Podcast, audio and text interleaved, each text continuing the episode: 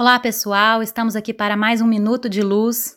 Hoje eu precisei abrir o Evangelho segundo o Espiritismo duas vezes, porque na primeira eu abri a mesma página sobre os falsos profetas que eu abri no episódio anterior. E aí eu repeti a operação, abri de novo e caiu no capítulo 28, que é um capítulo sobre as preces espíritas, muito interessante. Explica um pouco sobre como é a prece, quais são os mecanismos, sua eficácia. Muito interessante, vale a leitura demais. E depois, nesse capítulo, tem algumas preces espíritas, algumas preces que se pode formular em algumas situações específicas. São inspirações, né? A gente sabe que que a oração ela tem poder quando ela vem dos nossos sentimentos, das nossas aspirações mais profundas, dos nossos desejos sinceros no bem. E essas preces aqui enumeradas por Allan Kardec são mais uma inspiração do que modelos a serem seguidos e podem nos ajudar quando nós estamos assim um pouco tamponados, com dificuldade de fazer nossas próprias orações. A que eu abri é a seguinte: por uma criança que acaba de nascer.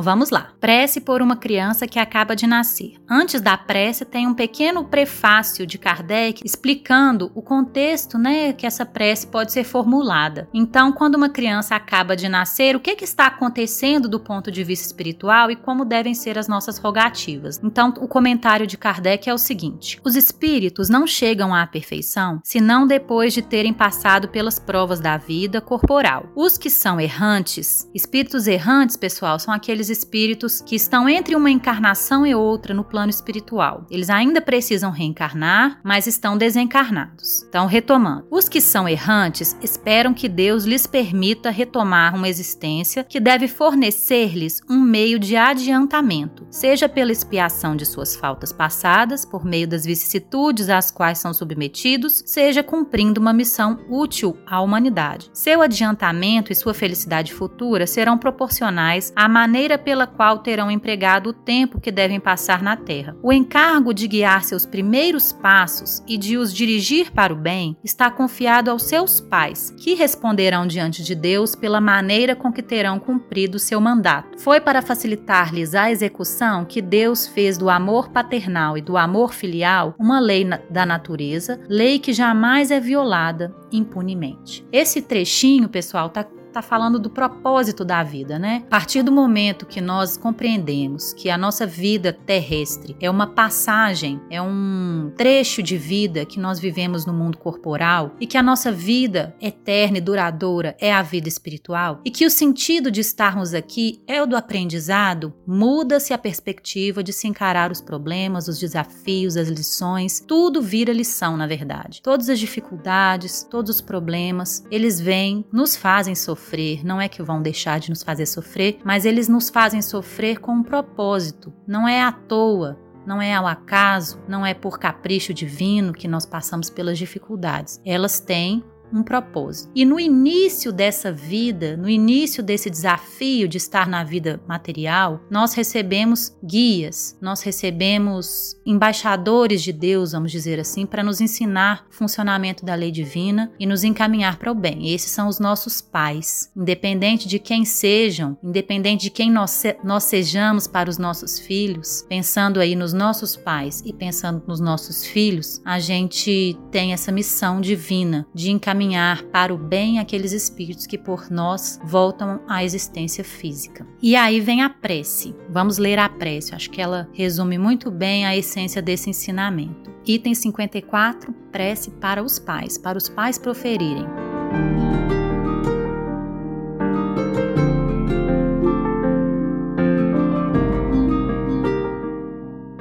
Espírito que está encarnado no corpo do nosso Filho, seja bem-vindo entre nós. Deus Todo-Poderoso que o enviastes, sede bendito. É um depósito que nos está confiado e do qual deveremos prestar contas um dia. Se ele pertence à nova geração de bons espíritos que devem povoar a terra, obrigado, meu Deus, por esse favor. Se é uma alma imperfeita, nosso dever é ajudá-la a progredir no caminho do bem pelos nossos conselhos e pelos nossos bons exemplos. Se cair no mal por nossa causa, por isso responderemos diante de vós, porque não teremos cumprido a nossa missão para com ele. Senhor, sustentai-nos na nossa tarefa e dai-nos a força e a vontade de cumpri-la. Se esta criança deve ser um motivo de provas para nós, que seja feita a vossa vontade. Bons espíritos que viestes presidir ao seu nascimento e que deveis acompanhá-lo durante a vida, não o abandoneis. Afastai dele os maus espíritos que tentarem induzi-lo ao mal. Dai-lhe a força para resistir às suas sugestões e a coragem de suportar com paciência e resignação as provas que o esperam na terra.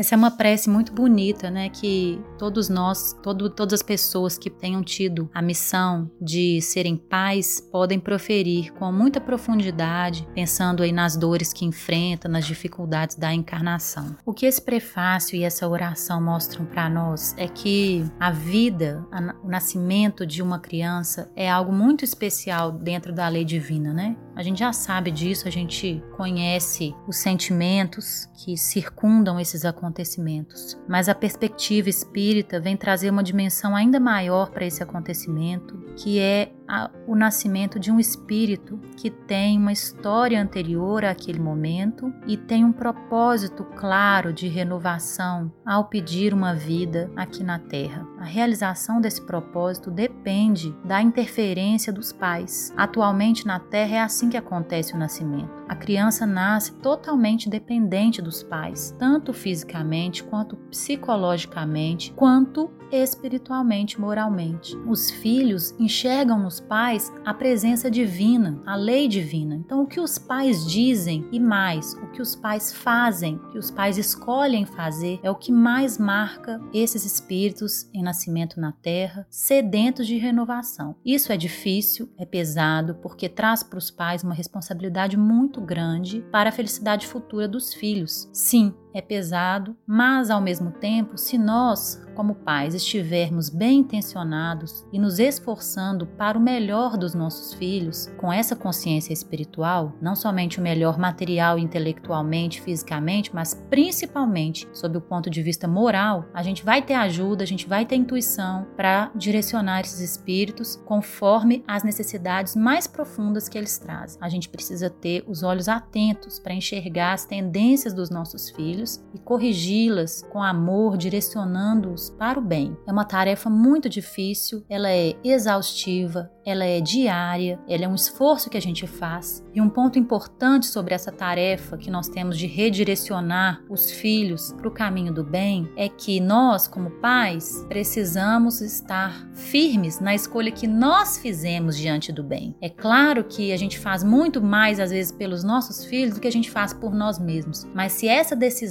de espiritualização e de aperfeiçoamento não tiver sido feita em nós, pelo nosso crescimento antes, fica muito difícil a gente transpor, passar, exemplificar isso para os nossos filhos. Então, quando a gente pensa em educação espiritual das crianças, antes nós precisamos pensar em educação espiritual de nós mesmos. Esse é um esforço muito grande que nós devemos fazer.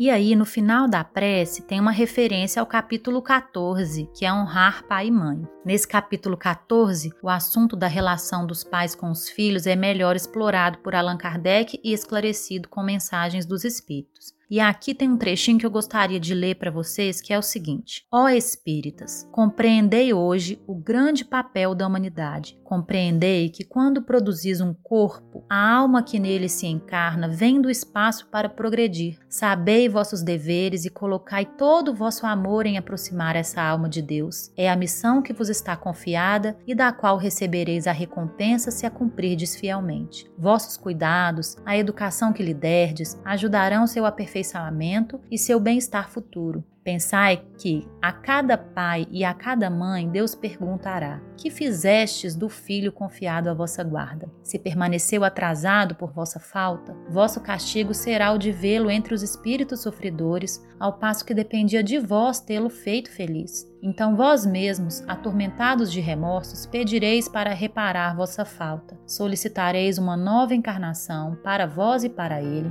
na qual o cercareis de cuidados mais esclarecidos, e ele, cheio de reconhecimento, vos cercará de seu amor.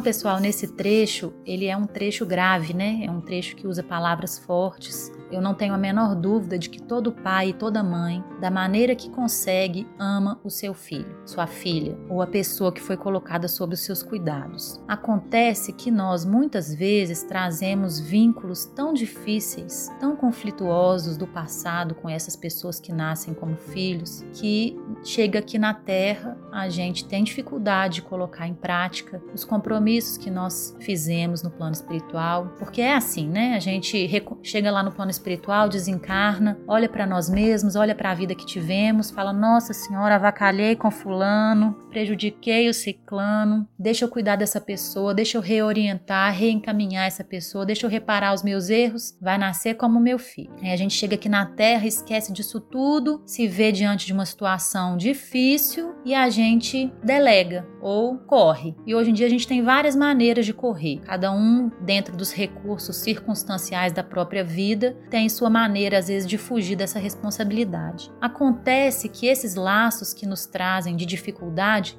escondem laços de amor profundo, de vínculos antigos, que precisam ser curados, que precisam ser refeitos, com muito perdão, com muita dedicação, com insistência. E é assim que a gente vai ver esses espíritos realizados, felizes. É assim que nós vamos conquistar uma liberdade de consciência, de termos quitado aquele compromisso que nos prendeu de uma forma tão difícil. E aí, livres assim, nós vamos agradecer a Deus a, a dificuldade do desafio, as lições aprendidas. Esse assunto é delicado, é complexo, é cheio de nuances que tocam feridas internas nossas muito doloridas e ao mesmo tempo é um assunto que nos chama a esperança. Esperança porque todas as relações difíceis que nos vinculam a pessoas, sejam elas agora nossas filhas, mas foram talvez esposas, maridos, amantes, filhos de novo, enfim, avós, seja lá o que for, essas relações podem ser curadas. Essas relações podem ser abençoadas com o perdão e com um trabalho de esforço diário de espiritualização e de fé. Gente, tem questão que é espiritual, que só será resolvida com a nossa transformação moral, com a nossa espiritualização, com a gente aprender a ser humilde, com a gente aprender a ter perdão no coração, com a gente aprender a abraçar o inimigo e falar: vem cá, nós vamos juntos, nós vamos resolver esse problema, me perdoa vamos lá e vou fazer o bem, mesmo quando eu receber ingratidão. Isso é a relação de pai e filho. Isso é a relação de mãe e filho, filha, seja ela sob quais circunstâncias forem. Então, o convite dos espíritos é que nós assumamos essas responsabilidades não posterguemos a oportunidade de construirmos laços de amor verdadeiro profundo, baseados no amadurecimento que a dor traz. Não neguemos a dor, não neguemos o, o sofrimento, mas que a gente transforme aprenda com ele. E aí tudo pode ser melhor espiritualmente para o futuro. Nós poderemos até continuar sermos da mesma mesma família, mas agora em outro momento, com mais leveza, com esse perdão já tendo acontecido, com mais amor. Espero que esses minutos ouvindo esse áudio tenha te inspirado a curar as suas relações com seus filhos. Esse momento, esse minuto de luz foi para paz em específico, mas a gente sabe que cada um é chamado por Deus ao exercício de uma missão divina e nessa missão divina, abrace as dificuldades, viva com elas com fé, com perdão, com humildade e assim a gente vai conseguir transformar as circunstâncias. A longo prazo pode demorar, mas vamos aprendendo com elas, com sofrimentos e trazendo luz para dentro de nós, trazendo luz para as relações, trazendo amor e nos libertando de sentimentos tão ruins para nós mesmos. Esse foi o convite dos espíritos para nós hoje, para mim, para você, para todo mundo, e espero que a gente possa, o mais rápido possível, aprender essas lições e construir esse caminho de reconciliação com os espíritos que estão vinculados ao nosso destino familiar. Um grande abraço e até a próxima.